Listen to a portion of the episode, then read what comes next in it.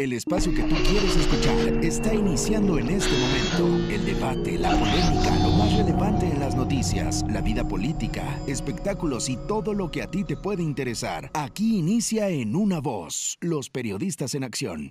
La Fiscalía General del Estado de Nuevo León continuará con las investigaciones para dar con los responsables que participaron en la desaparición y presunto asesinato de la joven Devani Escobar. Después de 12 días desaparecida, la joven fue hallada muerta el pasado 21 de abril dentro de una cisterna perteneciente al Motel Nueva Castilla, ubicado en la misma colonia que la Quinta, a la que acudió a una fiesta en compañía de sus amigas, y donde habría sido la última vez que la vieron. El vicefiscal del Ministerio Público, Luis Enrique Orozco, confirmó que se iniciará una extensión de la investigación dirigida particularmente al recinto de hospedaje en donde fue hallada Devani, por no haber proporcionado información relevante en torno al caso y haber ocultado las grabaciones en donde se muestra a la joven de 18 años ingresar al inmueble. De acuerdo con los primeros reportes, agentes ministeriales y policías de Fuerza Civil llegaron al lugar para acordonar el motel ubicado sobre la carretera Laredo y la calle Numancia, en la colonia Nueva Castilla en el municipio de Escobedo. Horas previas al aseguramiento del motel, el gobernador de Nuevo León, Samuel García Sepúlveda, se reunió con los padres de la joven en las instalaciones de la Fiscalía General del Estado para mostrarles nueva evidencia sobre las circunstancias que rodearon su muerte vemos que la señorita Devani entró al inmueble sola y que estuvo unos minutos en, el inmueble. Pero bueno, eso, esos detalles los, los, va a compartir en su momento la Fiscalía de Feminicidios, que adopta el caso. Y pues creo que al menos hay más claridad. Yo agradezco, don Mario, que que te des el tiempo de dar este mensaje a la comunidad. Viendo estos videos nosotros este, pues nos encontramos que eh, Devani entra a un inmueble este, y, bueno, este, se están analizando eh, qué fue lo que pasó, se ve que va por la orilla este, del inmueble que, en, el, cual entra y, bueno, se va a analizar por qué quedó dentro de, esa fosa. El padre de Devani Escobar aseguró que fueron tres las autopsias que se le practicaron al cuerpo de su hija antes de su sepultura, algunas pedidas por él mismo a través de peritos externos.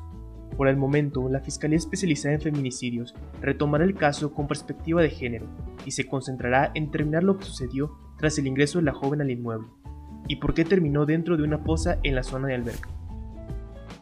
Es un gusto saludarlos, mi nombre es Luna Escarela y hoy traigo para todos ustedes las noticias más relevantes en el ámbito nacional. El pasado viernes 23 de abril, el presidente Andrés Manuel López Obrador sostuvo una reunión con empresarios de Estados Unidos para presentar el plan de gobierno federal para el desarrollo del istmo de Tehuantepec. Un día antes, durante la conferencia de prensa mañanera efectuada en el estado de Veracruz, informó que el plan contempla el desarrollo de parques industriales y la modernización del transporte ferroviario. En la asamblea se encontraron el embajador de Estados Unidos, Ket Salazar, así como los gobernadores de Oaxaca, Chiapas, Tabasco y Veracruz, además de José Rafael Ojeda Durán, secretario de Marina, que junto con la CEMAR serán los encargados del proyecto. El jefe ejecutivo explicó que para lograr los planes está en proceso la creación de una empresa que contará con la participación de la Secretaría de Hacienda, la Secretaría de la Defensa Nacional y la Secretaría de Marina. El corredor del Istmo comprende la creación de 10 parques industriales, para los cuales ya se cuenta con el terreno, sin olvidar que Salina Cruz y Coatzacoalcos son puertos que también se incluirán. El presidente finalizó exponiendo que los puertos son estratégicos en el traslado de mercancías a la costa este de Estados Unidos, lo cual significa una gran inversión extranjera para el país. Reporto para ustedes, Luna Escarela. A dos años de que pasara la pandemia de COVID-19, la mayor parte de las fortunas de los millonarios mexicanos se enfrentaron a la incertidumbre económica y los desplomes en sus finanzas. Hoy los hombres y mujeres de negocios realizan la reactivación de los mercados. Los empresarios mexicanos también muestran nuevos bríos, a pesar de que su economía se mantiene estable desde el 2021, que fue el año de la recuperación, sin embargo, la economía mexicana no se recuperó de lo que se esperaba al principio del año pasado, dice Jacobo Rodríguez, director de análisis financiero de la firma de asesoría. el crecimiento de la economía mexicana rondó el 5% en 2021, porcentaje insuficiente para resarcir la caída del 8% del primer año de la pandemia.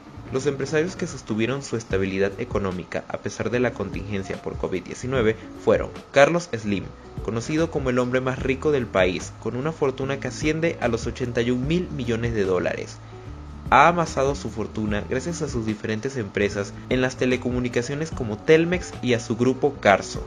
En segundo lugar, se encuentra Germán Larrea, dueño de la mayor parte de la compañía minera de cobre más grande del país. Esta empresa también tiene operaciones en Perú y Estados Unidos.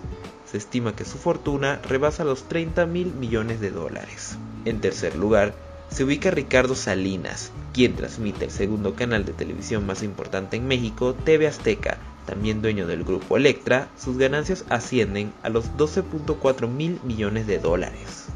En cuarto lugar está Alejandro Balleres y sus hermanos. Son los herederos de la fortuna gracias a la minería que su padre Alberto Balleres les dejó al morir en febrero de 2022 y cuentan con una fortuna estimada de 6.7 mil millones de dólares. En el quinto lugar se encuentra María Asunción Aramburu Zavala, considerada como la mujer más rica de México, la cual posee más de 6.2 mil millones de dólares a su nombre. Ella ha formado su fortuna ya que labora en el Consejo de la Industria Cervecera Anheuser-Busch. La temporada 2022 de la Liga Mexicana de Béisbol arrancó el pasado jueves 21 de abril cuando el campeón defensor Toros de Tijuana abrió el telón de la actividad recibiendo a los Diablos Rojos del México en el Estadio Chevron.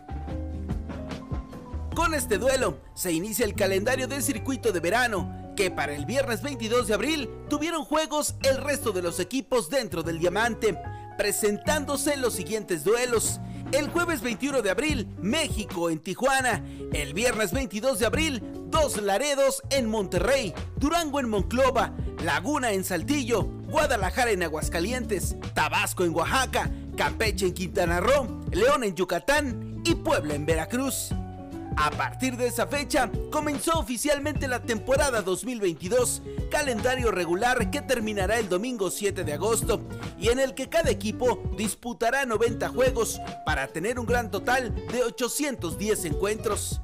El Juego de las Estrellas será del 17 al 19 de junio en Monclova, Coahuila, Casa de los Aceleros del Norte, al concluir el calendario regular, se mantendrá el mismo sistema de competencias del 2021, con seis equipos clasificados por zona, con base en el porcentaje de juegos ganados y perdidos.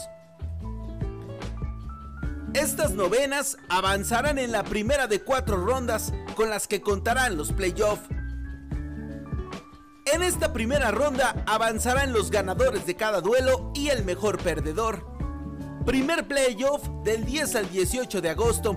Serie de la zona del 20 al 28 de agosto. Serie de campeonato del 30 de agosto al 7 de septiembre. Y la serie del rey del 9 al 17 de septiembre. Unos duelos impresionantes que nos esperan y que aquí, en una voz, los periodistas en acción, te mantendremos informado. Nos escuchamos la siguiente semana. Esto fue todo por hoy. Comparte y búscanos en todas nuestras plataformas digitales. En una voz, los periodistas en acción.